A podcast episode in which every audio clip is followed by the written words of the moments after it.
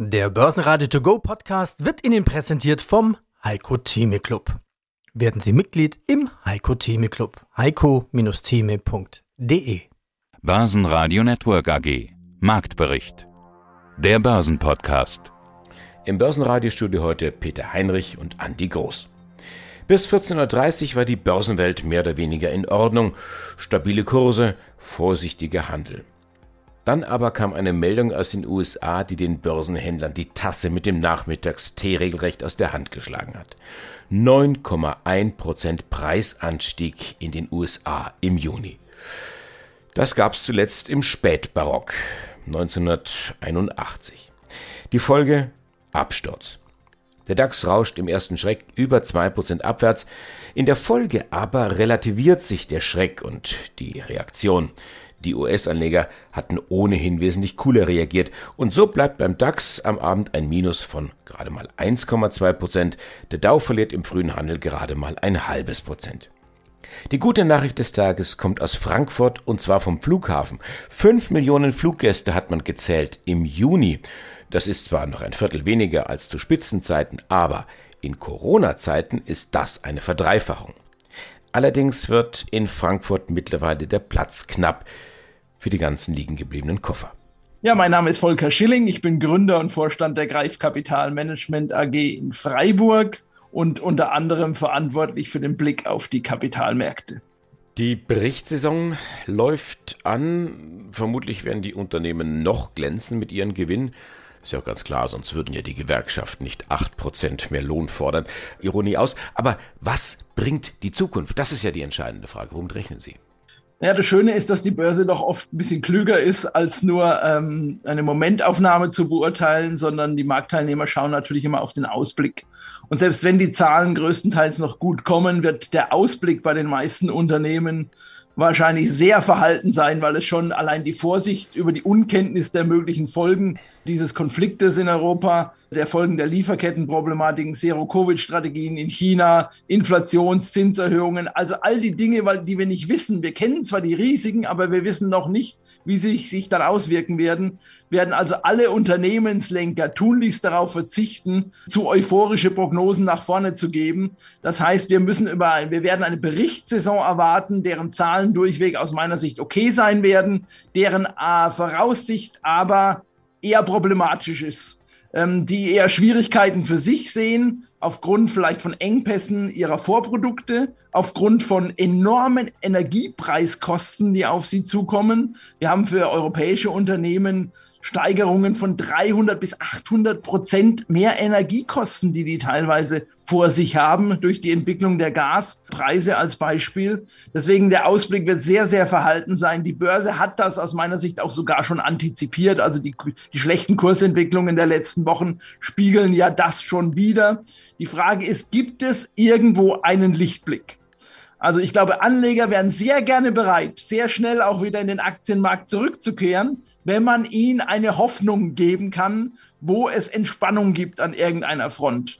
Und ich sehe die aber leider nicht. Ich bin jetzt leider heute auch nicht derjenige, der die Glückseligkeit heute verkünden kann, wo es bereits eine Entspannung geben kann. Das können kleine Dinge sein. Das können Wiederaufnahme von, von Friedensgesprächen zwischen der Ukraine und Russland sein. Das kann auch ein Andeuten einer US-Notenbank sein, dass man doch die Zinserhöhungen jetzt vielleicht doch etwas zu schnell angegangen ist und vielleicht wieder etwas vorsichtiger unterwegs sein will. Das können aber auch kleine Dinge sein, wie die wir gerade gesehen haben in China. Ankündigung von Konjunkturprogrammen, die man angehen will oder Milliarden, die man dort wieder reinstecken will. Also es gibt durchaus Möglichkeiten, dass wir einen Sommer der Entspannung bekommen. Nichtsdestotrotz würde ich für diesen Sommer lieber sagen, Baggersee statt Börse ich glaube, man könnte da im Herbst sich mal wieder drum kümmern, vielleicht den Aktienmarkt etwas freundlicher sich anzuschauen. Mein Name ist Martin Weinrauter. Der Börsendurchblick, so heißt dieser Podcast. Ziehen wir ein Weinrauter-Fazit in diesem Podcast. Welche Schlüsse ziehen Sie als Vermögensverwalter und, Sie sagten es am Anfang ja, Risikomanager aus diesen ganzen Details, aus diesen Statistiken, die Sie haben? Einfach mal rein in die Gespräche, die wir führen, was die Leute beschäftigt. Das ist einmal der Chart, den wir noch in Europa vor Augen haben. Wir haben einen Widerspruch seit vier Monaten, kein nennenswertes Tief, obwohl die Nachrichten immer und immer schlechter werden. Und das ist der Widerstreit, den wir jetzt gerade haben. Sie haben das auch über die Berichtssaison eben beschrieben. Was wird heute berichtet? Die Ist-Situation ist enorm stark. Die Auftragsbücher der Unternehmen sind voll.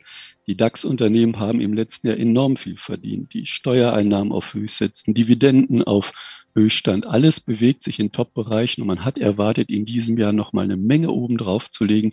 Im Moment erwartet man immer noch ein bisschen oben drauf zu legen. Das ist das Problem dieses psychologische Problem des Marktes, die Zukunftserwartung, die ist wesentlich schlechter geworden.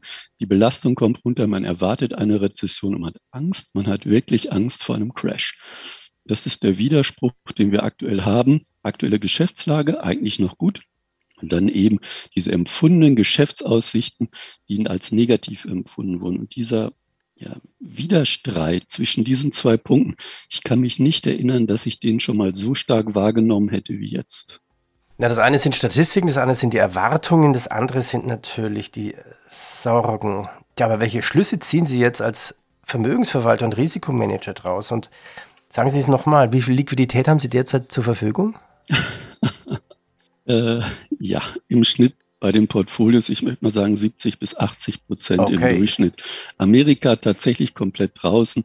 Euer, unser Modell, was Europa und Amerika im Wechsel steuert, liegt bei 20 Prozent.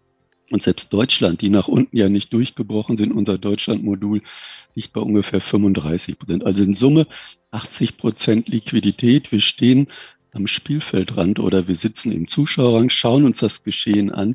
Und das ist genau das. Das ist genau die Position, die wir erreichen wollen in solchen Zeiten. Das war das, was wir eben im Intro hatten 1987, wir als junge Männer mit der Erfahrung, wie es sich anfühlt. Und das ist das richtige Wort, wenn der Markt runterkommt und wenn die Ratio einem dann in diesem Moment nicht weiterhilft. Das ist der springende Punkt.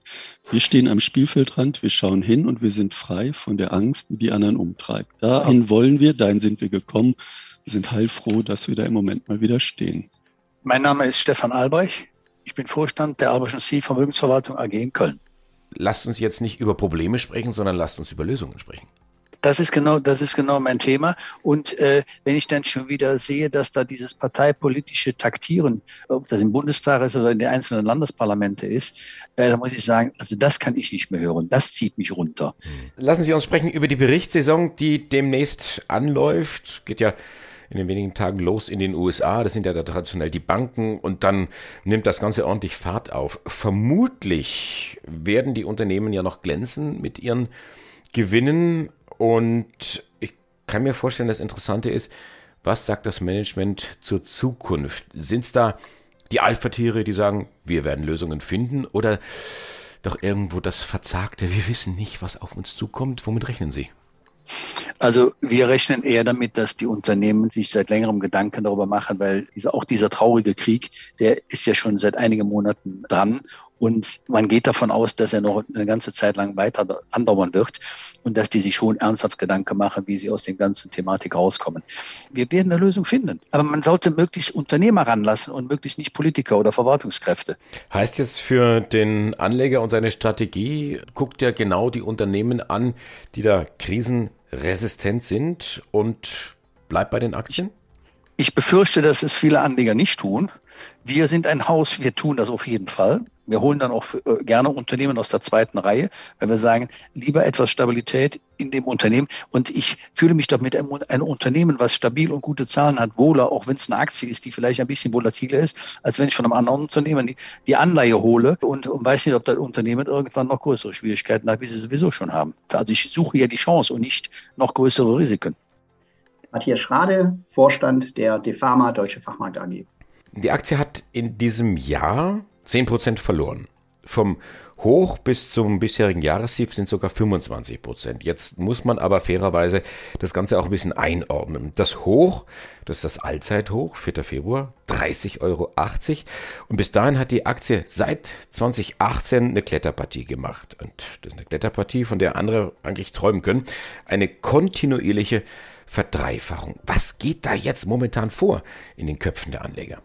Ich denke, wir sind einfach hier äh, in gewisser Weise in Sippenhaft genommen worden mit dem Gesamtmarkt, speziell aber mit Immobilienaktien insgesamt. Ich glaube, auch die meisten Anleger differenzieren hier nicht zwischen Immobilienaktien mit Wohnsegment. Die Vonovia, äh, da wurde mal publiziert, dass die weniger als ein Prozent indexierte Mietverträge haben. Bei uns sind es 89 Prozent. Aber ich glaube, diese Unterscheidung wurde dann insbesondere jetzt in dem ersten Moment, als die Zinsen gestiegen sind, nicht getroffen. Generell, glaube ich, kann man immer noch das Ganze relativ sehen. Sie haben es gerade gesagt, äh, wir liegen jetzt etwas über 10 Prozent seit Jahresanfang im Minus. Der DAX liegt, ich glaube, 17 Prozent im Minus. Also insofern sind unsere Investoren immer noch mit dem blauen Auge davon gekommen. Man kann sich halt im Gesamtmarkt nicht komplett entziehen egal ob oder ob nicht man von solchen globalen Einflüssen betroffen ist. Auch Ukraine betrifft uns ja überhaupt nicht. Wir haben weder äh, eigenes Geschäft in diesem Bereich, noch haben wir irgendwelche Dienstleister oder Lieferanten aus dieser Richtung, noch sind unsere Mieter dort irgendwie direkter betroffen, wenn überhaupt dann über Landesgesellschaften, soweit sie dort noch welche haben. Also es ist tatsächlich etwas, was uns eigentlich im Geschäft nicht betrifft. Trotzdem hat es natürlich Auswirkungen auf den Gesamtmarkt und darüber eben am Ende des Tages auch auf unsere Aktien, auf unseren Kurs. Ich denke aber, hier wird wie auch in der Vergangenheit, siehe beispielsweise vor zweieinhalb Jahren in der Corona-Zeit, als die erste Welle noch war, da ist unser Kurs auch schnell und heftig unter die Räder gekommen. Dann haben die Anleger nach einiger Zeit gemerkt, das betrifft uns ja eigentlich in Wirklichkeit so gut wie gar nicht. Und dann hat sich die Aktie eben auch zügig erholt. Wir hoffen natürlich, dass es diesmal wieder ähnlich verläuft.